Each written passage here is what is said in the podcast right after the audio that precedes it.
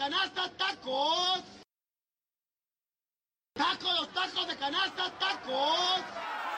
Tecuamanala, Tamajac de Guerrero, Tapizaco, Tlancatepec, Alzayanca, Benito Juárez, Calpulalpan, Cheutempan, Contla, Coapiaxtla, Cojomulco, Carmen Tequesquitla, Emiliano Zapata, Españita, Guamantla, Coyotlán, Tacuistla, Istenco, Tlaltelulco, Lázaro Cárdenas, Mazatecosco, Muñoz de Domingo Arenas, Nanacamilpa, Nativitas, Panopla, Papalotla, Texoloc, Titlanocan, Zacualpan, San José Teacalco, Huatzinco, San Lorenzo de Chocomanitla, San Lucas, Tecopirco, San Pablo del Monte, Lázaro Cárdenas, Santa Ana Nopaluca, Santa Apolonia Teacalco, Ayometla, Quiletla, Santa Cruz Tlaxcala, Santa Isabel Xiloxostla, Tenancingo, Teolocholco, Tepetitra del Ardizábal, Tepeyanco, Terrenate, Tetra de la Solidaridad, Tetlatlauca, Tlaxcala, Tlaxco, Tocatlán, Totola, Zompantepe, Chalostoc, Xaltocan, Chicotzinco, Yauquemecan, Zacatelco, Ciclaltepec,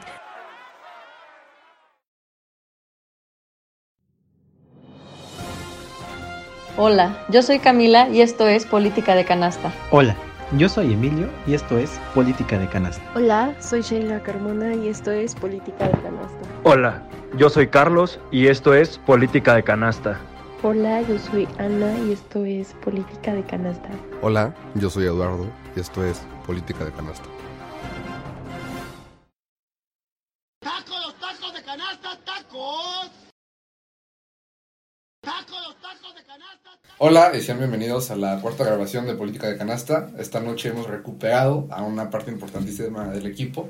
Anita, buenas noches, ¿cómo estás? Hola, buenas noches a todos, gracias. Qué bueno, Anita, que estés con nosotros. Emilio, buenas noches. ¿Cómo estamos? Mira, una vez más, este, estamos aquí desde Cajón, Vivito. Muy buenas noches a todas y a todos, bienvenidos y Qué bueno. Así es. Eh, poquito a poco vamos recuperando nuestra presencia femenina. Sí, sí, sí. Este, Ana, eh, ¿quisieras empezar? ¿No? Ok. eh, Bueno, vamos con... Pues yo creo que ya hay que hacer una tradición que empiece el Ivo, ¿no? sí, ya. Por orden de antigüedad, Sí, conforme sí. vinimos al mundo. Adelante, Ivo. Bueno, mi noticia es del Sol de Tlaxcala, la sacó el día de hoy y menciona ocupación hotelera hasta el 100% por la gran feria de Tlaxcala. Ok. Para empezar, eh, Tlaxcala se, está, bueno, se ha caracterizado por no tener una infraestructura y supraestructura muy, pues, Capacitada. muy capacitada, muy buena. O incluso, sí, 100% de ocupación hotelera. Ok, sí, es una gran noticia que todos los hoteles del estado estén ocupados al 100%. Ujú. Pero yo les preguntaría, denme el nombre de 10 hoteles del estado. Mira, ahí te van. A ver, hacemos el ejercicio. Ajá. El azul, No, el San Francisco, el Holiday Inn, el City Express, El señorial, el Señorial, El Yeros. el, El de la subida por donde está la funeraria. Mm, No, ujú. Alifer. Alifer. Ah, sí, es cierto. Este, pues no está mal. No, este, este está. Pues eso nos, o sea, nos Seis. preguntaron, este, Este, ¿cuentan El moteles? que. Ah, no, ¿sabes qué? Hay, No, o, sea, o sea, para hacer la cuenta. hay, hay dos. Es que- Ese sí rápido, ¿no? Precisamente el señor. Virgil- El de la independencia, el de Ajá. calle Independencia, hay dos ahí. Sí, hay dos. Uno que se llama Subarán, uno que está frente a un sushi y el que está de ¿Cómo? Subarán. Surbarán, Surbarán. Surbarán. ¿No vieron Santana? Uno como boutique. Ah, sí, cierto. No me acuerdo. El de boutique de Santana y otro Sí. que está por la feria, según yo. Sí, sí, Igual sí. por la loma. Que es de nuestra compañera Fernanda eh, Carrera. Ok. ¿A poco? Ah, el de que Fer Carrera al Sí. lado de la feria, sí, Sí, es cierto. Real- Hotel Real del Lago. Por Nos falta uno. Sí, sí lo hacemos. ¿Sabes qué? En Guamantla hay uno en el centro. Ah, Ah, Guamantla, sí. pero Soltepec también es. Ahí Ah, está. Soltepec, ahí 10, está. ¿qué hubo? Ok. 11, de hecho. ¿Qué tal? ¿complicado o no? No, Leve. Sí. Ok. No, sí estuvo. Estuvo complicado. Sí. Ya, vamos Sí, a, la a lo verdad, real. sí. Y muchos no nos sabemos los nombres. Bueno, continúa.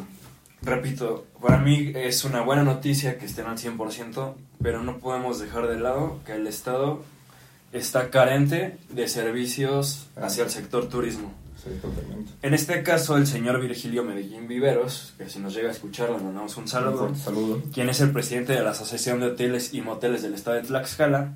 Él fue el que empezó, bueno, el principal, eh, el, el principal fomentador, ¿o ¿cómo se dice? Sí, sí, sí. Persona que fomentó. El principal, la principal persona que fomentó esta noticia o esta idea de que Bravo, Tlaxcala, 100% en, en sistema hotelero. Pero yo voy hacia esa parte, o sea, yo lo estoy estudiando en un proyecto y de verdad se me hizo muy complicado encontrar la forma en que podamos, como Estado, como entidad, atraer a turistas. Porque mucha gente dice, ajá, hay turismo, pero ¿a dónde llega el turismo? Sí. Porque una cosa es turismo que venga, que se quede una noche y que, que consuma productos en el Estado. Y otra cosa es que seas de, una, de, otra, de otra entidad, vayas al Estado un día y te regreses. No estás pernoctando, no estás durmiendo una noche en, en un hotel, en una cabaña, en, en un servicio, ¿me explico? Entonces, eh, se me hace... eh, creo que es ya necesario que, que, que este grupo o esta asociación de hoteles y moteles del Estado ya empiece a ver hacia el futuro Ok. de por qué pues ya necesitamos más infraestructura en el Estado. Creo que es urgente, es necesario. No sé qué piensan. Mira, yo creo, y la verdad es que, ahorita que estás mencionando esto, me hizo el comentario una maestra precisamente en la clase de la mañana. Me dijo, no, pues es que en situación de turismo, la verdad es que están bastante carentes en Tlaxcala, están bastante rezagados. Le dije, pues. ¿No sí, le quieres mandar un saludo a tu profe? Ah, sí, cómo no. Se llama, es que para, no quedar mal. Este, seguimos hablando. No, no, no, Liliana Rivera Yanis, como no. Ok, sí, ok. no, no. Este, mira, entonces yo le dije, pues sí es la realidad, o sea, no ha habido ni una inversión en cuanto a publicidad, ni en cuanto a infraestructura, entonces sí es una realidad que estamos siendo un estado que hay un rezago bastante notorio en cuanto al sector turístico y de infraestructura turística. Ahora, eh, híjole, ya se me fue la, la segunda idea que yo traía, eh, pero continúa. Ok, este, yo quisiera comentar que me parece bastante importante lo que tú dices, porque muchas veces hemos vivido, no solo en Tlaxcala, sino creo que es un problema de, de, de una idiosincrasia, tampoco que radica en Latinoamérica, sino que simplemente es una idiosincrasia muy simplista, que es, pues ahorita nos fue bien, ya, pues esperamos que el siguiente año nos vaya mejor, ¿no? Sí. El problema es que cuando vemos que nos empezamos a llenar a la mitad de la feria, y dicho, incluso leí la nota que es los fines de semana registran ocupaciones de 100%, Sí. porque entre semana pasa lo que tú ocurres. Vienen a comer, vienen de Hidalgo, vienen de Puebla, vienen de cualquier lugar, y simple, simplemente hacen un gasto menor a lo que harían si realmente Tlaxcala tuviera la capacidad de ofrecer buenos servicios a bajos precios y que pueda hacer que Tlaxcala un destino turístico importante. Y, De hecho, perdón, eh, se me olvidó mencionar, o sea, la nota mencionaba que era, eran hoteles a la periferia, o sea, en la misma manzana, lo vamos a llamar así, del recinto ferial. Entonces, esos 10 hoteles que me mencionaron No se vale. va a resumir a dos, tal vez. Entonces, eso es a lo, a lo que yo estaba, eh, pues, involucrando a todo esto, ¿no? De, de la falta que hace la superestructura y de la infraestructura, que es en este caso. Y otra cosa, y les voy a poner un claro ejemplo. Ahora que fue lo del Mundial de Voleibol o lo del... De la feria. de- exactamente. Muchas personas, yo estuve hablando con gente que venía de fuera y me decían que se venían a Puebla a hospedar. De plano. Sí, y también, por ejemplo, el equipo de fútbol Coyotes de Tlaxcala está en una liga, en una segunda división, en este caso liga de expansión, donde ya es profesional. Los equipos que vienen de visita se vienen a Puebla a quedar también. Entonces eso te da a entender que el Estado no tiene la capacidad para recibir Sí, sí, claro. grupos grandes o, o segmentos más específicos, ¿me explico? Ok. Ana.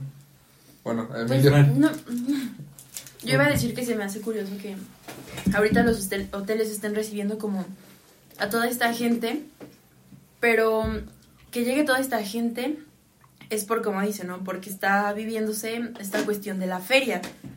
Pero si lo vemos como más en el fondo decimos, ok, pero ¿qué nos está dejando realmente la feria? ¿O, o por qué tanta gente viene en la feria y no en otras cosas, no? ¿Por qué le apuestan más a una feria donde, no sé, la mayor parte de los atractivos que hay dentro, a lo mejor sí que juegos mecánicos, pero también muchos atractivos dentro, es la pelea de gallos, que yo no estoy para nada a favor, esto del palenque y también como muchos bares que hay adentro, ¿no? Y digo, ¿qué nos deja realmente como esto o si es un buen ejemplo de atractivo turístico, ¿no?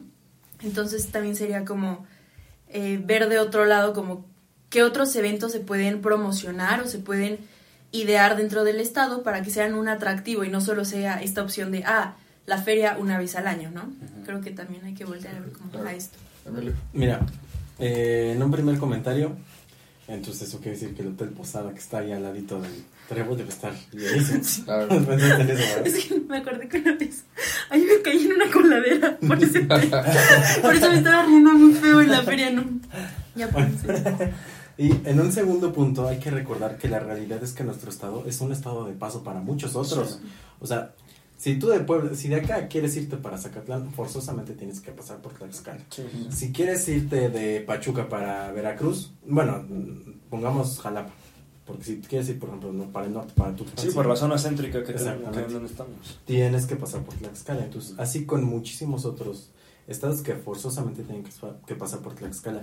¿Qué es lo malo? Que únicamente se está viendo como un estado de paso. Entonces, no es un estado que sea atractivo para la gente para quedarse. Sí, no es un destino como Exactamente, tal. no es un destino, es un lugar al que tienes que pasar, porque por ahí Sí, tienes sí. que pasar, ¿no? Entonces, creo que ahí también radica uno de los grandes puntos, pues, problemáticos en cuanto al turismo de nuestro estado, en que todas estas carreteras pues terminan pasando por Tlaxcala, pero no es su, su fin último, ¿no? No es su destino. También, nuevamente lo menciono, y la cuestión de promoción a lo que hay dentro de nuestro estado no ha sido nula, la realidad Sí. no sé, o sea, vemos promoción, pero dentro de nuestro mismo estado. o sea, Sí, y honestamente a nosotros de qué nos sirve, claro, para fomentar una economía local, pero ¿cómo vamos a fomentar que vengan gente de fuera, que, que exista una inversión, pues vaya, de fuera, si no se está promocionando, o al menos no hay una estrategia buena en cuanto a turismo, ¿no? Bueno. Incluso pues, para prueba este motor, me parece que la inversión que está haciendo, creo que es Mercedes-Benz, la ensambladora que van a hacer en Tlaxcala. Audio. Audi, no sé, no sé, o sea, sé que es una ensambladora. O creo que- creo que sí es audio. Perdón. Sí, dentro de, de las exigencias que te ponen es la creación de parques públicos, la Sí. creación de tal vez no turismo como tal, pero sí de atractivos que reflejan hacia una población que a su vez parte de una iniciativa turística. Sí. Por ejemplo, lo que pasó en Huamantla o lo que está pasando en Huamantla con Walmart, me parece que es el grupo de Walmart, que también va, bueno, están, bueno, están ahí construyendo, es lo mismo. Huamantla es un pueblo ¿Qué mágico. están haciendo? Eh, Creo que es una, un centro, sí, según yo no es una tienda como tal, sino es como un centro de distribución. Ah, ok, sí, porque está bien a la entrada. Sí, sí, sí. Entonces, también partimos de eso, porque, bueno, por lo menos para la economía, cuando uno habla de un centro de inversión, es un lugar para lo que fue Puebla en su momento con, tampoco sé la ensambladora, Eh, eh, Volkswagen. con Volkswagen, que pidieron escuelas de nivel, lugares de nivel, o sea, simplemente es empezar a pensar, y aunque suene muy mal, porque pues, casi nunca lo hacemos para nosotros mismos, sino pensar para los que vengan hacia nuestro estado, qué les gustaría ver aquí. Hoteles de buena calidad, este, lugares de buena calidad, porque como ahorita dijo Ana, o sea, Anita dio en el punto, si nuestro lugar fuerte es la feria, es porque Tlaxcala no tiene algo suficientemente importante para que en cualquier época del año vengan. Efectivamente. Y ya para concluir al menos mi parte, o sea, yo les digo, estoy trabajando una investigación precisamente de nuestro estado a nivel turístico y no, me re- no recuerdo bien la cifra, pero eran en este año hasta octubre del 2022 aproximadamente 670 mil, me parece, visitantes. Y lo mencionan así, visitantes. Ok. Son pocos, la verdad. Sí. Ahora hay que ver cuántos de esos visitantes se quedan aquí, porque ahí está la importancia. Sí pueden venir, pero a lo mejor se van el mismo día. Claro. Entonces, ¿cómo podemos hacer que, que esos visitantes se queden en nuestro estado? Y todo empieza por esto de la infraestructura. Es que es, es sencilla la fórmula. Ajá, van, ¿a dónde van? ¿Dónde se quedan? ¿Por qué se quedan ahí? Los hoteles tienen la capacidad necesaria y, y segura para poder atender a toda esa gente. Claro, la calidad servicio. Porque no nada más es ir a una habitación y vete a dormir. O sea, hay cosas de trasfondo que, que debemos analizar con profundidad. Ok. Y pues ya sería unos... Perfecto. Emilio, tu noticia, ¿qué nos vas a platicar esta semana? Efectivamente, mira, no es precisamente noticia de esta semana, pero en días pasados el presidente municipal de Santana Chautempan, Gustavo Jiménez Romero, presentó un proyecto para la construcción de una nueva presidencia municipal. Eh, ¿Cuáles son los motivos o cuáles son los argumentos por los cuales se quiere construir una nueva presidencia municipal? Es que se dice que el espacio, y eso sí es una realidad, es muy, es limitado para las funciones que requiere el municipio Claro. de Santana. Sí, para la inmensidad del municipio Sí, que o sea, también hay que recordar que Santana es un municipio bastante grande y es el más poblado de, bueno, después de Perfectamente. es el más poblado de- del estado y pasando incluso por la capital. Sí. Entonces, ¿cuál es la idea? Es construir una nueva presidencia municipal. Parece ser que ya hay predios que han sido donados. El presidente municipal dice que están cerca. Ahora, eso sí yo lo pongo en duda, porque acá lo dejo yo a ustedes a su criterio. ¿En qué lugar ustedes podrían ver viable y construir una nueva presidencia municipal que esté cerca de la actual? O sea, a mí lo único que se me ocurre es o tirar la catedral o tirar el Morelos. O sea, o sea, Y no va a pasar una ni otra. Exactamente. Se ya está pasando las vías donde hay lugar y eso no tanto. Sí, sí, sí, o sea, todavía es un espacio limitado, pero ahí ya dejamos de estar céntricos. Entonces, honestamente, a menos que el presidente municipal como que quiera evitar cualquier conflicto en el centro, pues honestamente no veo una viabilidad del proyecto, pero pues, yo lo abro a su, a su opinión. ¿Ustedes qué opinan de construir una nueva presidencia municipal? ¿Realmente es necesaria? Pues, ah, perdón, adelante. No, no, no. Tú- tú- yo- Es que me quedé con lo que Ah, mencionó. yo también. Yo iba a decir, o sea, por el número de gente que estás mencionando, pues tal vez sí, ¿no? O sea, sinceramente no, no conozco mucho cómo sea la... Mm, cómo sea el movimiento ahí.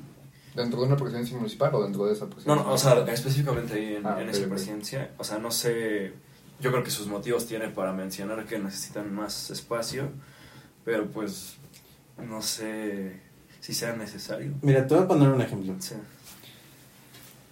En los años 2000, en la presidencia municipal de Tlaxcala Capital había 250 empleados. En total. Todos, Hace todos, 22 todos. años. Hace 22 años. Ahora, cuando llega Jorge Corichi, nos dice que había hasta mil. ¿No? Y uno dice, ah, caray, ¿De dónde?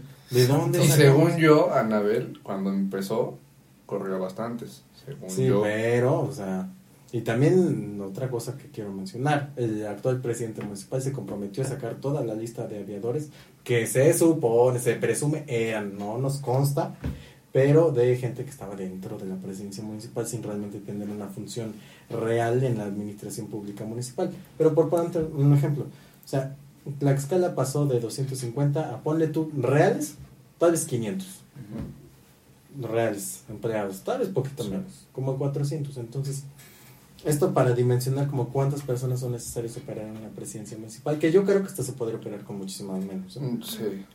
O sea, realmente creo que hasta 50 y funciona perfectamente, pero 50 que te entreguen una, una eficiencia buena, ¿no? O sea, que entreguen resultados como deben de ser. O sea, sí, ser bien sinceros, hay como cuatro para la chamba de una, ¿no? Que podrían ser una, pero pues a veces hay que juntar más mentes para completar una, ¿no?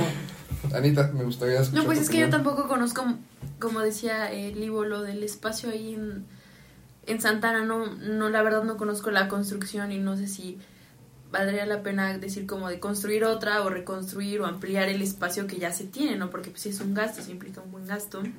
Y dices que pues ambos lugares tienen cercanía, ¿no? O sea, donde se planea hacer y donde actualmente está. Ah, es, que, su- es que tampoco dijo qué tipo de lotes o qué lotes Ah. eran los que se habían donado. Y también te voy a decir otra cosa, tampoco se especificó dónde. Sí. Porque en esa rueda de prensa que ofreció el presidente municipal, nada más salió con una hojita impresa, así. Acá está nuestra nueva presidencia municipal, ¿no? Entonces, algo que me deja más dudas que respuestas. Claro. Una, ¿cuál es la necesidad del proyecto? O sea, ¿de dónde surge esta necesidad? Sí, la una- justificación. Exactamente. Su, su marco teórico. no. Este, no, pero sí La pertinencia social. Exacto. Pero sí de dónde sale esta necesidad, su justificación de crear este proyecto. Tampoco me queda claro dónde va a ser la ubicación, porque digo, ya se donaron unos terrenos, sin embargo, nunca en la rueda de prensa se ofreció una ubicación real de dónde estaban estos predios. Entonces, esto me deja más... Y que sí se hayan donado. Porque hay- Exactamente. o sea, yo creo que la. Bueno, perdón que te robe la palabra, No, pero cuando hablamos de construcción eh, dentro del Estado, o sea, por propuesta del Estado, son temas muy delicados. O sea, simplemente lo, ahorita, lo que está pasando con la construcción del C5 son cosas que, o sea, sí se tienen que agarrar con mucha, mucha precaución, porque pueden salir escándalos de corrupción, escándalos de inflación de precios, o sea, ese tipo de cosas así te explotan Sí. por más controlado que lo puedas llegar a tener. Ahora, yo creo que más allá de crear una nueva presidencia municipal, lo que se puede hacer es descentralizar funciones que tiene la presidencia municipal, que es algo que existe en el, en el municipio de Tlaxcala, que a su vez permite la centralización del evento. Es decir, tú cuando vas a Tlaxcala, que también es muchísimos, bueno, ese es el problema de, de la burocracia como tal, que es el puesto que, que puede ocupar una persona capaz lo ocupan 10 o incluso hasta 20 personas simplemente por cumplir con, compromisos políticos, con cumplir con eso, con cumplir con darle chamba al amigo del amigo del amigo. O sea, ese tipo de cosas no deberían de existir. Porque, puso las sillas en la campaña. Efectivamente, porque esta persona que se tomó la foto para estar con X persona en campaña y después llega y pide chamba, ah, sí, eh, preséntate mañana con, no sé, con el regidor o preséntate con el tesorero y que su función es sacar copias, traer café y luego se puede ir después de la tarde, pues no, no hay mucha función en eso.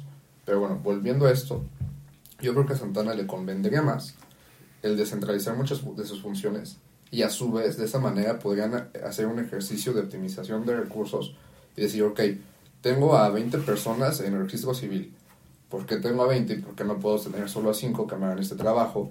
Entonces eso me justifica que lo que voy a tener de inversión lo voy a tener o lo voy a poder ahorrar de alguna manera con cortar ese sueldo. El problema es que el trabajo, como sabemos en Tlaxcala, es muy sensible y no podemos despedir a cualquier tipo de personas dentro de los municipios. Mira, y también te voy a decir una cosa, esta figura de la descentralización me parece algo bastante correcto. Este esquema funcionó dentro de Puebla. Recordemos que hasta hace pocos años tenían este mismo sistema en el que todo se concentraba en el centro, todos tus trámites. Hasta que se hizo la construcción de todo este, esta, este, vaya, todo este Polígono. Ándale, de edificios en donde ya uno únicamente va a este centro en donde puede hacer todas sus, sus trámites. Bueno, obviamente todavía hay sus excepciones Claro. en temas de trámites municipales, pero en trámites estatales, tú vas a este lugar que está ahí cerca de la vía Tliscalit, bien al principio, casi enfrentito en Angelópolis, y ahí tú puedes encontrar todas las oficinas para que tú hagas tus, tus, este, tus, tus trámites. ¿Esto que te garantiza? Uno, la eficiencia. Sí.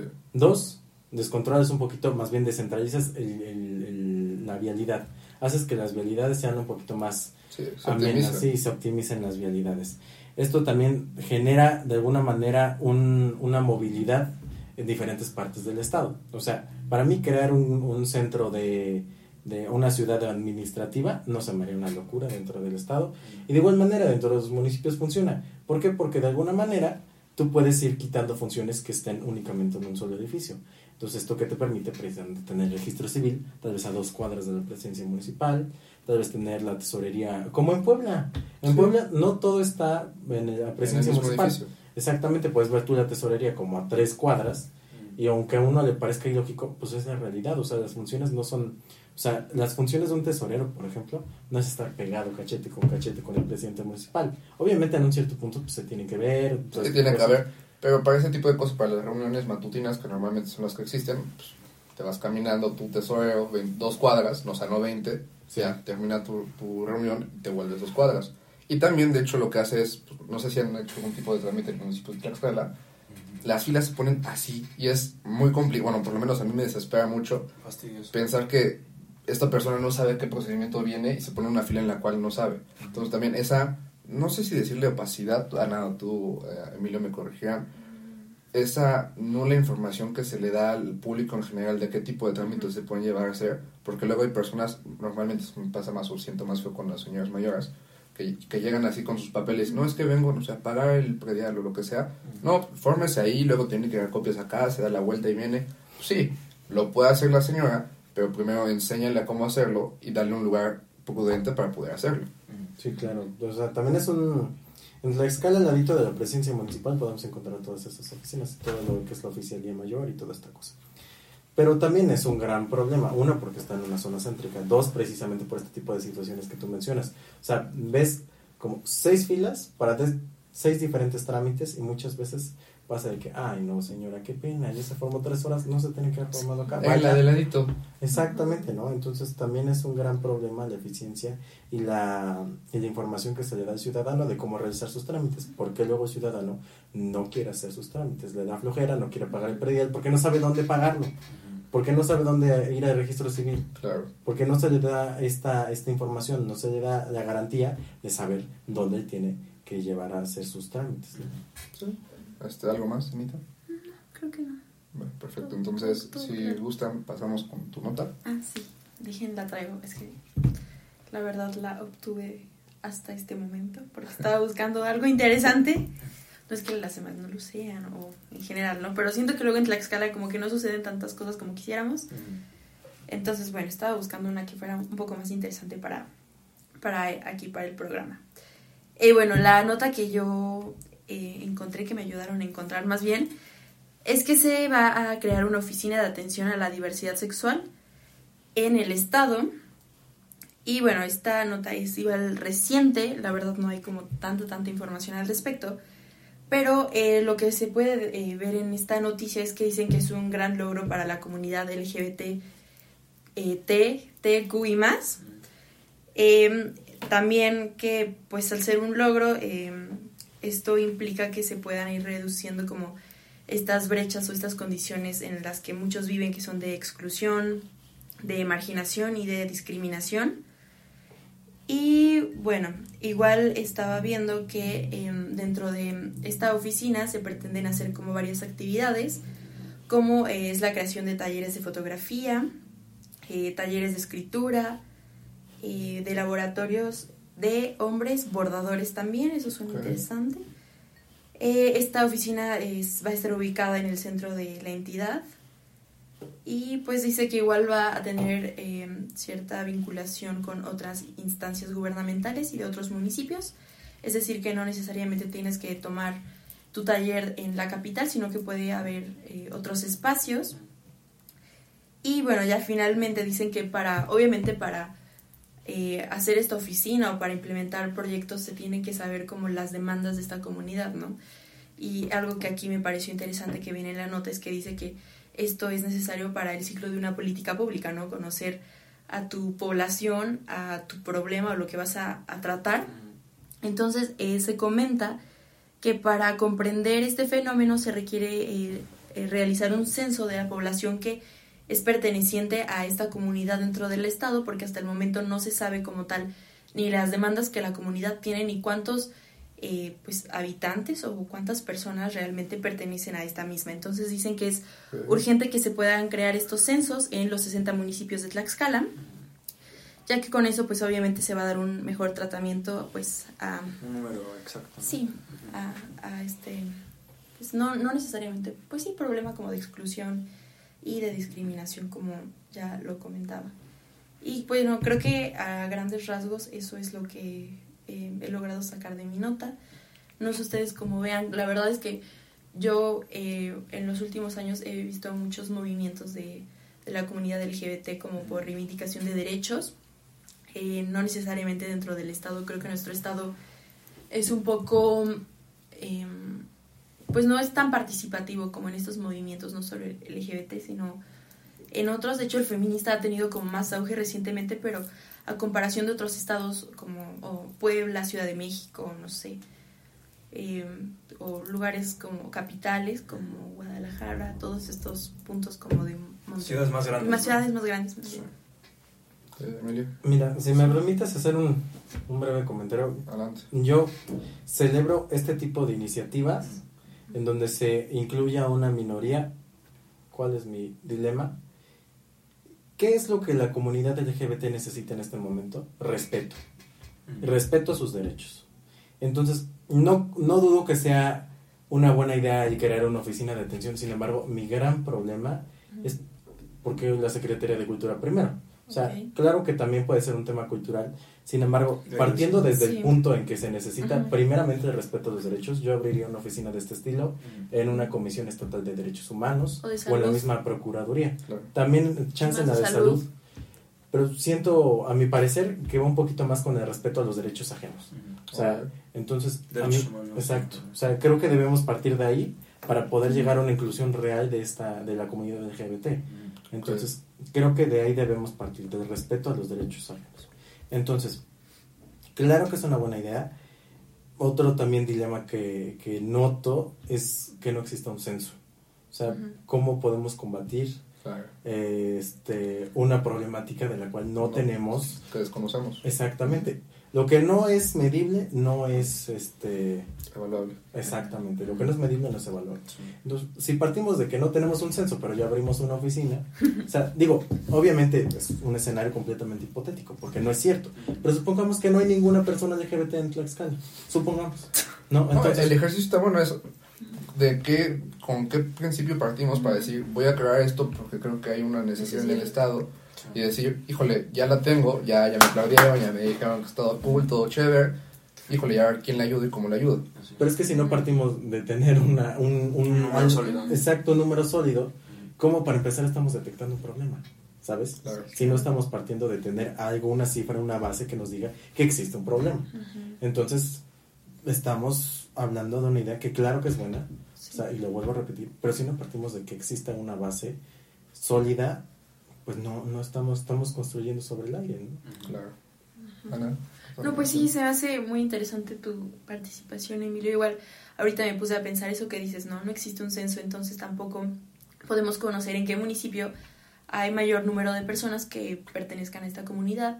En- y de hecho ya dicen que la oficina va a estar en la capital, suponiendo que, o más bien piensan que ahí hay mayor como participación ¿no? de esta comunidad, mientras que a lo mejor no es así, a lo mejor en otro municipio hay más personas pertenecientes a dicha comunidad y a lo mejor les quedaría más lejos trasladarse a la capital. Entonces creo que sí hay varios puntos como débiles que en esta nota. Ujú. Yo, este, pues sí, yo también mencionaría, o sea, también creo que es algo bueno porque, como tú mencionas, ¿no? Ya le estamos yendo hacia todo tipo de personas, ¿no? Estamos involucrando a todos y a todos y pues principalmente derechos humanos, ¿no? Creo que es, lo, es, la, es el concepto o la palabra fuerte, derechos humanos. Y sí también, pues, o sea, como grupo política de canasta, pues yo sí pediría que hay que estar informándonos más sobre esta noticia, porque como Ujú. mencionas, no nos dieron muchos datos tampoco, entonces estamos divagando un poco, ¿no? Creo que sería bueno informarnos un poco más sobre esto Claro, y, claro. y retomarlo, porque creo que sí es muy interesante. Bien, yo a mí solo me gustaría hacer un pequeño comentario que es justo acerca de la, la prudencia o lo oportuno que podría ser que la Secretaría de Cultura fuera quien encabezara este movimiento.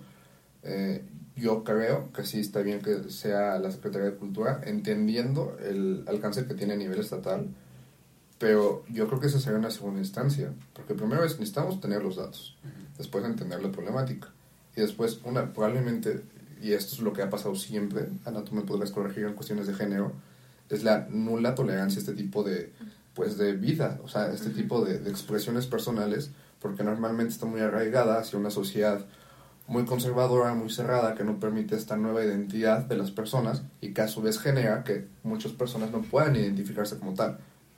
Y luego, eh, entiendo, o simplemente no sé si me puedo equivocar, que algo es pertenecer a la comunidad y algo es sentirte identificado como una persona gay, una persona LGBT, lo que sea.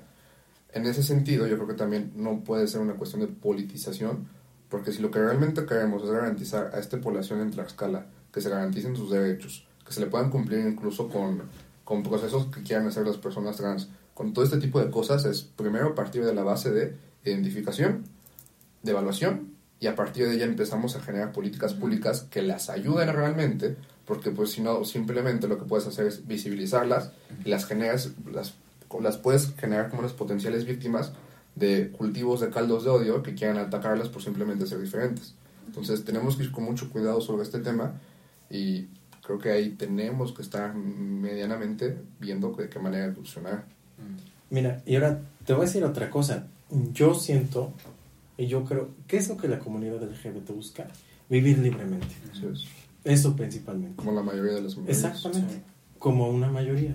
Que se le garanticen sus derechos, que se le respeten sus derechos y vivir de manera plena y libre. Entonces, partiendo de esta base, ¿cuál tendría, ¿por dónde tendríamos que atacar el problema? Por la Secretaría de Educación. Si empezamos desde la base de la educación, podremos atacar la problemática en una gran medida. es. Claro, es, un, es una idea a largo plazo, pero si atacamos de raíz el problema, si empezamos por ahí, por sentar las bases del respeto, de ahí podemos partir en un largo plazo a generar una, una población muchísimo más inclusiva, una población muchísimo más abierta, Tolerante. tolerante, Sí. exactamente. Respetuosa, o sea- más que tolerante, respetuoso. Sí. O sea, no, no es lo tolerante, más bien es lo respeto. eh, Totalmente, es, no, sé- no me estoy aguantando, es entiendo que es así y ya, Y o sea, no tengo ningún comentario más allá. Y incluso, bueno, ya a manera de anécdota, antes de pasar a mi tema, ustedes, bueno, termino tú no, pero Ana, Livo, son exalumnos de la preparatoria de Tlaxcala. Aquí le mandamos un fuerte abrazo. Un abrazo. A la Un saludo. Como te amo, Peter. Los extrañamos. Sí, Yo no mucho porque me suspendieron, pero... A mí también, pero yo los ¿En amo. serio? Sí. En la primera, en el servicio social que hicimos el primer semestre, nos tocó hacer, me parece, una presentación de obras. y fuimos a una escuela primaria que está en Santa Ana Chautempa. No me acuerdo cómo se llama la escuela. ¿Te acuerdas por dónde estaba? Este, La presidencia. no, una calle que casi te saca para donde hay unos tacos. Mm. O sea, sé que es una pésima Sí, referencia. no. Una escuela de primaria de Donde hay una calle, una banqueta. Sí, primaria secundaria. Este, Continúa. es más, creo que es una calle como para acá, pero de donde está pa- para atrás, una No, calle no. paralela, de donde está el nuevo, ¿qué es? Soriana, Chedraui, este, Por el espino. Nuevo. Ah, no. bueno, del, del que era nuevo, del Chedraui, del Ah, ok, de o sea, ya, al inicio, vaya, Por eso, por, por donde está Bodega Aurora y Chedraui, Ándale. En esa. por ahí, Ajá. una paralela. Ok. Ahí eh, las obras de teatro eran acerca de género. O sea, era un proyecto que encabezó, me parece, la, la profa Tania... Tania, Tania, Tania. Rincón. Ah. No. ¿La de, de Ibero? Sí. ¿La Tania- psicóloga? No. Ay, qué bueno. Isidoro. Tania Isidoro, a quien también le mandamos un fuerte abrazo. Un saludo. Pues, hay que etiquetarla. Bueno, otro pedo. Este, Tania, junto con David y no me acuerdo qué otros profesores, hicieron que las eh, obras de teatro fueran de género con la finalidad de presentarlo a la escuela primaria, como hacer este nuevo, este primer encuentro, este primer choque Sí. con otra cultura, con otra manera de identidad. Y a mí me pareció Sí. excelente, o sea, me pareció bastante brillante. Todos entramos, las obras quedaron muy padres, me acuerdo que cada quien lo iba practicando. Y una vez que lo hacemos, nos presentamos, primero, ah, primero fue, se presentan a las 9, ¿no? No, no, se presentan a las 8. Yo me presenté a las 9. Y en todo ese lapso ya se han presentado la mitad de las obras. O sorpresa, cuando le toca a mi obra participar, nos sacan. ¿Cómo? O sea, no, no. La gente de, de Santana se quedó sin verme. Y aún más importante, la gente de Santana no pudo tener esta apertura a ver este tipo de obras. O sea, literal fueron decisiones de profesores de no, ¿sabes qué? El tema Sí. está como que no para los niños. O sea, es que- intentar... Sí, perdón, eso, eso es lo que mencionaba. Sí. O sea, creo que las bases, antes de que- hacer todo tipo de movimientos, empiezan desde Sí. Desde respeto. Y el problema no solo es el respeto, Sí, es lo de, lo de la, Ajá, la sistema formación. O sea, una vez que formas a las personas respetuosas, no tienes tanto problema con qué pueda suceder. Sí. Que es normalmente lo que ha pasado con la generación de nuestros padres en su mayoría, que es una apertura más amplia a lo que fueron Sí. nuestros abuelitos. El problema es que sí. todavía hay una generación de Sí. personas de 50, 60, 70 y más años Sí. que no tienen este respeto por la, por, por la libertad en sí Mm. y son los que empiezan a atacar. Mi problema es, ya tenemos una oficina que también se tiene que hacer cargo de estas personas que no te toleran, que no te entienden, que no te respetan. Y eso es lo que tenemos que poner el foco. Efectivamente. Bueno, creo que ya para cerrar, ir cerrando el programa, eh, mi nota igual va acerca de la Secretaría de Cultura, que fue un tweet que hicieron acerca de que iniciaban ciclos feministas de lectura, Ah, sí. con lo cual estoy totalmente de acuerdo y apoyo esta no solo necesaria, sino prudente necesidad de ampliar el aspecto feminista, no solo un concepto que tenemos atinizado, Sí. sino entender la literatura, la teoría, o sea, todo lo que hay detrás, ¿no? No solo las protestas, que es normalmente donde se les llega a minimizar todo el movimiento. Entender las primeras, o sea, todas las horas que han habido del feminismo, entender, o sea, leer tal vez no las clásicas del feminismo, pero sí las, las que han sido un referente. Sí. Mi problema es que sale un todo bonito con pañuelo verde y hace, ¿qué te gusta? Este, tres y ocho, ocho meses estaban afuera del Palacio de Gobierno dándole con palos a nuestras compañeras que se fueron a manifestar. Entonces, a lo que voy es, ¿dónde está la congruencia, la seriedad de decir, sí, yo te apoyo feminista, vamos, vamos a generar una cultura de feminismo, pero cuando vengas a manifestarte te recibo con, mi, con el toldo y con el grupo de represión? Sí. Ah, y esto va, reclamo parte de cultura y reclamo parte de gobierno, porque lo que tenemos que hacer es ser congruentes con lo que hacemos y decimos. Si vamos a generar estos espacios es porque el siguiente 8 de marzo, que va a haber manifestación, que no lo duden porque esto ya se quedó, o sea, es algo que va a seguir existiendo y qué bueno. El siguiente 8 de marzo, lo que debería de pasar y lo que tuvo que haber pasado este primer 8 de marzo de Lorena, es que Lorena baje del Palacio de Gobierno, las encuentre en la plaza pública y decirle, ¿saben qué? Yo ya hice esto, esto y esto. O sea, como en un óptimo, ¿no? Sí. Saben a dónde tenemos que ir, al legislativo. Y que vayan caminando todas hacia el Palacio Legislativo y ahí empezar a reclamar, porque hay leyes que yo, porque yo he visto eh, en el diario de debate o en el diario de apertura, que no se pasan y no se votan y llevan casi tres meses en el, en el pleno y que no pasan porque es una cuestión de agenda. Entonces, Ana, me gustaría escuchar qué opinas de esto, sin antes mencionar que tú has sido parte de- del movimiento feminista dentro de Tlaxcala. Pues sí, justamente me acordé que eh, este año pues se convocó la marcha y la verdad es que siempre nosotras habíamos pensado que Tlaxcala por ser pequeño también era un estado como muy tranquilo, ¿no? En estas en este tipo de manifestaciones y pues de hecho ese día me acuerdo que con unas amigas yo dije, "Ah, pues yo voy a ir a Tlaxcala porque ahí nunca se pone feo, o sea, es tranquilo, marchas cada quien en su onda, vas con tu grupo." Hay algunas eh, chicas que sí son un poquito más, eh, no sé si llamarlo radicales, pero que sí, a lo mejor por sus propias experiencias, vivencias, lo que sea, como que eh, deciden eh, desde un inicio como empezar a pintar o a romper cosas, ¿no? Y, y es válido. Y yo les dije, como yo voy a ir a Tlaxcala, y es más tranquilo, y ellas se fueron a Puebla, y en el transcurso de, de que cada una de nosotras estaba en su respectiva eh, marcha, pasaron cosas bien, bien distintas.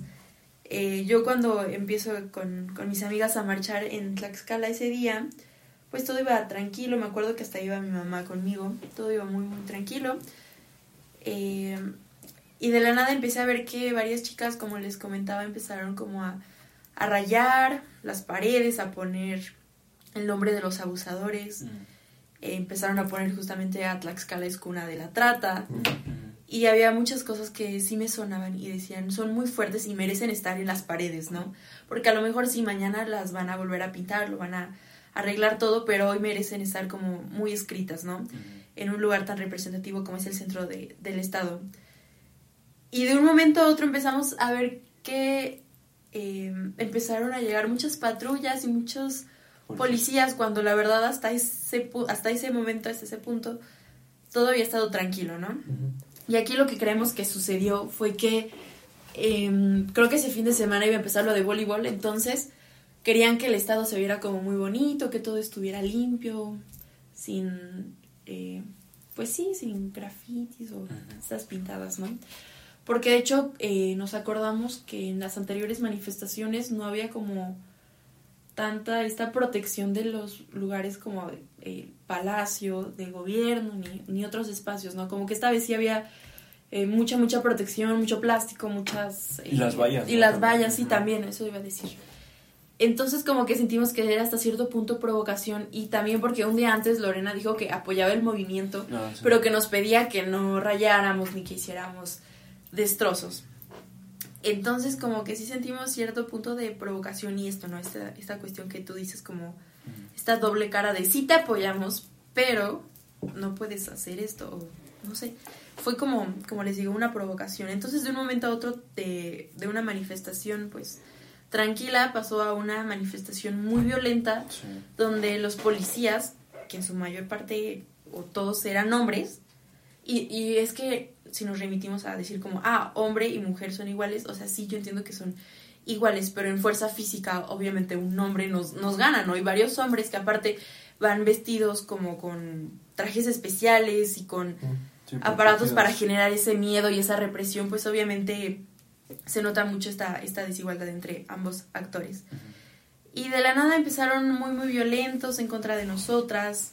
Empezaron a lanzar como este gas lacrimógeno, si no me... si no- Gas pimienta. Es pimienta. Eh, empezaron a lanzar piedras hasta a una amiga me acuerdo que me dijo que le lanzaron una rata. Una rata. No, sí, una rata que estaba ahí. Y yo me acuerdo que ella me decía de, o sea, que sintió la rata.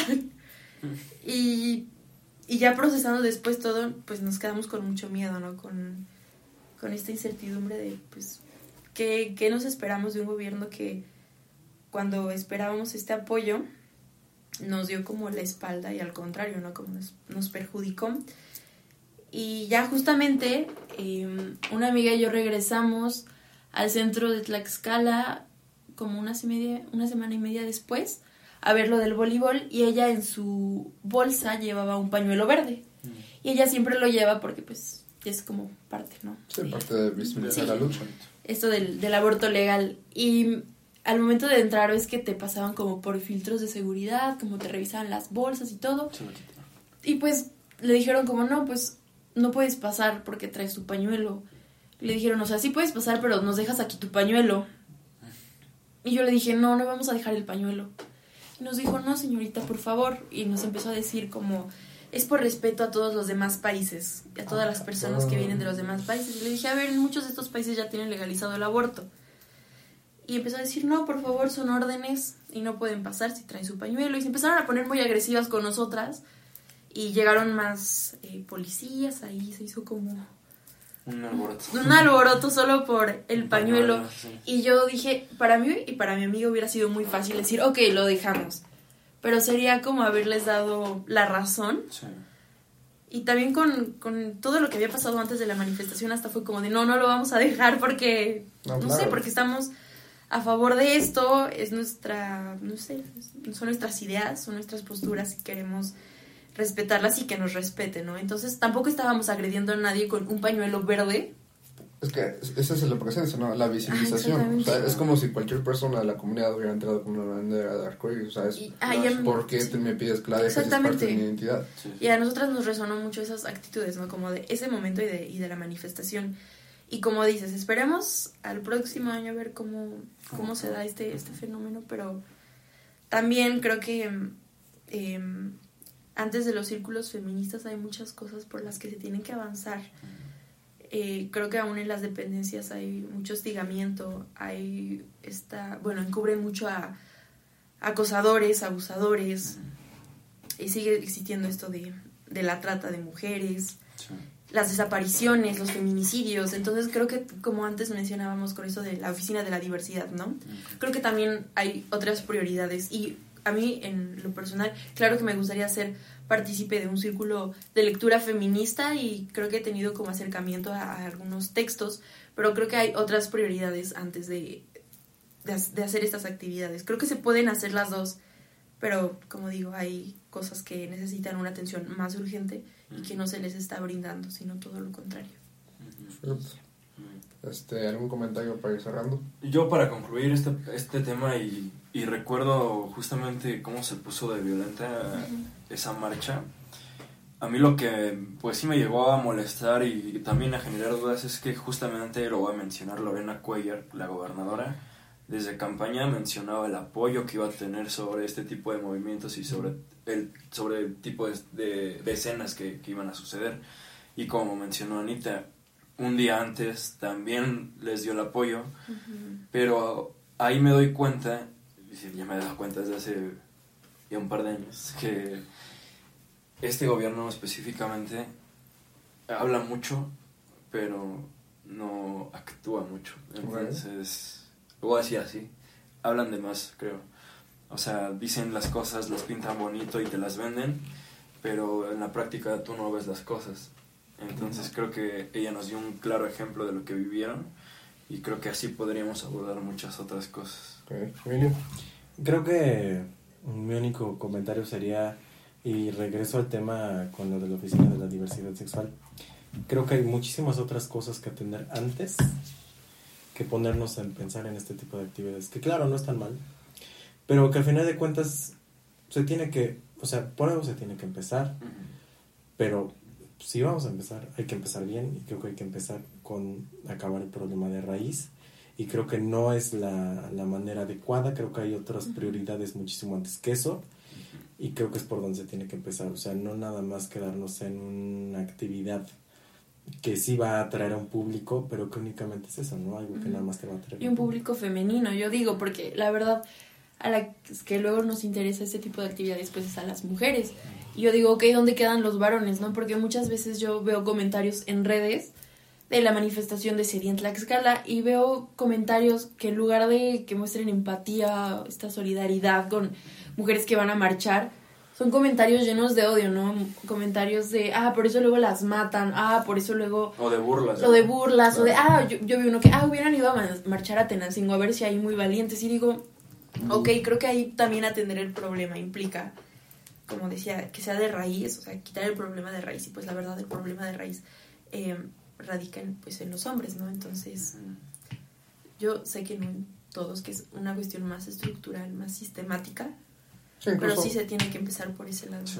Incluso más allá de los hombres, yo creo que en el pensamiento, ¿no? En este machismo recalcitrante que encontramos, muchas veces, lamentablemente, en, en estados como Tlaxcala, en estados como Hidalgo, o sea, ya más al sur, que bueno, tampoco es como por generalizar, pero simplemente pensamientos que parecen ser únicos y hegemónicos acerca de la porca libertad que tienen las personas para desarrollarse, ¿no? Esta libertad de, de personalidad se ha visto muchas veces coartada dentro de la escala, no por odio o, tolera, o cero tolerancia o cero respeto, sino por desconocimiento.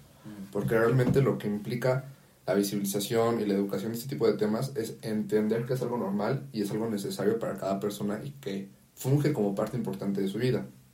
Ahora bien, a mí me gustaría dejar como un ejercicio, bueno, ya después, después recomendamos eh, los lugares esta semana, pero hacer un ejercicio para nuestro público que es, nosotros elegimos a un gobernador o gobernadora bajo el entendido de que va a proyectar ciertas ideas o cierto, cierto visión al Estado, ¿no?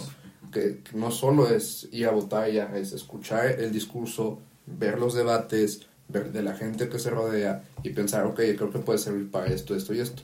Un solo gobernador no puede hacer el cambio. El problema, o simplemente la problemática que quiero generar es, nosotros elegimos a Lorena porque, porque dentro de su discurso hizo muy visible la parte feminista. Entonces, no quiero pensar que simplemente lo dijo como por campaña y esperemos que este año que viene, para este nuevo 8 de marzo, realmente se vea esta diferencia. Porque incluso con lo de, de, la represión que se dio y con lo que pasó hace poco con los normalistas, a mí me hace pensar que Lorena tiene o poco o nula capacidad de intervención sobre sus secretarios de la SSC. Porque lo que vimos, que me parece que es el secretario Emilio, tú me corregirás, que tiene fama de ser duro, es el que por lo menos a mí me da la impresión de ser menos tolerante en ese tipo de, de expresiones de la población. O sea, también entender y hacerle saber a nuestros representantes y a nuestros gobernantes que tenemos la libertad de manifestarnos y que, oye, dame chance de no reprimirme, ¿no? O sea, simplemente, es más, hagamos el ejercicio. En Ciudad de México pintan, destruyen, hacen lo que sea, ¿no? Y al día siguiente todo está normal.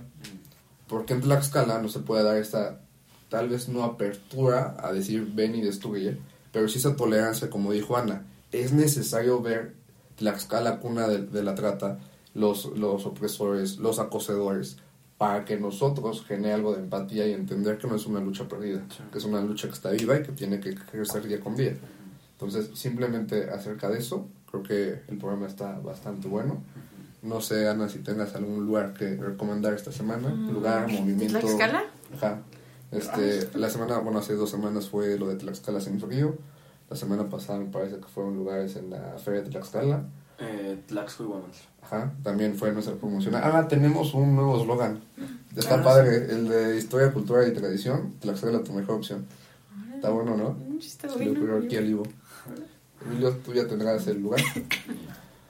Pues la verdad no. Ok. también estoy así. Eh, pero, o sea, lugar.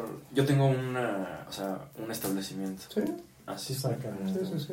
No, pero ustedes empiezan. Pues vas, es que no, Sí, no, sí, no- sí. no Es que yo no tenemos. Bueno, pues yo había mencionado el, en mi noticia lo de los hoteles. Yo sí les recomiendo. Y si hay gente fuera de Tlaxcala, Hotel Real del Lago, que está frente al recinto ferial, que es de la familia de nuestra ex compañera Fernanda Carrera Roldán, a quien le mandamos un, un saludo, un abrazo, abrazo. Y pues Ah. es un gran lugar, o sea, es un buen hotel para que Para que se puedan quedar, visitar Exacto. Y aparte está exactamente enfrente del Sí, está, hotel está, lo ves. ferial. Sí. O sea, literal, te cruzas una calle y ya estás en la feria, entonces es una buena opción para, para poder estar seguro, para poder estar tranquilo. Ok, Emilio. Eh, pues. algo, algo. Algo. Venga, venga. Sí, yo, yo sé, yo sé, yo puedo. Sí. Fíjate que el otro día compré una chamarra muy bonita. Ok. Con la cual por esto me tomé fotos. ¿Subiste foto en Instagram? Sí, sí, sí. Ay, me pueden seguir, me pueden ver. Pero fíjate que, que está muy bonito y toda la onda. Entonces, ¿a qué quiero llegar? A que voy a Santana a comprarla. Entonces está. Y. O sea. Y de repente. Ya la compré y toda la onda. Y ya reviso la etiqueta y decía. Marca 100% de Santana Cheutempan. Elaborado en Ah, Santana. Cheutempan. Dije, ah, chingas, pues al menos. Mi varito sirvió para Sí, generar sí. una economía local, ¿no? Entonces, local. si algo les puedo recomendar es que vayan a comprar, o sea, de verdad, lo que puedan. O sea, y porque también comparé, o sea, fui a Liverpool también. Mm. O sea, y poniendo, poniendo En la balanza. la balanza, o sea, me costaba un tercio de lo que costaba en Liverpool. Y O sea, la calidad es mucho mejor. Sí, claro, o sea, mira, no es por ponerte precios. El Liverpool, una chamarra roja que yo quería, eh, de- más como, como la que tú tenías. La que de hecho. eh, Chamarra roja, la que traes hace ratito. De la café. Ajá, Ok. pero de ese estilo. Ajá. No, o sea, sí cuesta venderse, básicamente. O sea, Ok. y la calidad es la misma o mejor, ¿eh? La verdad. Entonces, Perfecto. recomendadísimo, o sea, de verdad. o sea, Consúmanlo, Sí, exacto. Si puedes, me mandas la foto. Sí, como no. Sí, o sea, Y ven, tienes... ven con esa Ajá. chamarra la ciencia. Ajá, no, ándale, pues esa sí. con la que vine la semana pasada. Ah, Ah, perfecto. muy bonita. ¿eh? sí, sí, sí. sí, Muy bien. Sí, Es café, ¿no? Era negra. ¿no? Ah, perdón. Perdón. Café a tu saco. Ah, sí. Ana. Ah, recomendación así de generar un Está- lugar. está- está padre, sí. Pues no sé si ya lo dijeron, pero hay una hacienda que a mí me encanta y que siempre que vienen amigos familiares de otros estados, los llevo que se llama Hacienda de Tenejac. La verdad está un poquito escondidillo para, para llegar, pero es una hacienda que tiene tradición de, de criar toros de lidia. A mí no, pues yo no eso de los... Bueno, yo de los toros, no, la verdad no estoy como a favor, nada, al contrario.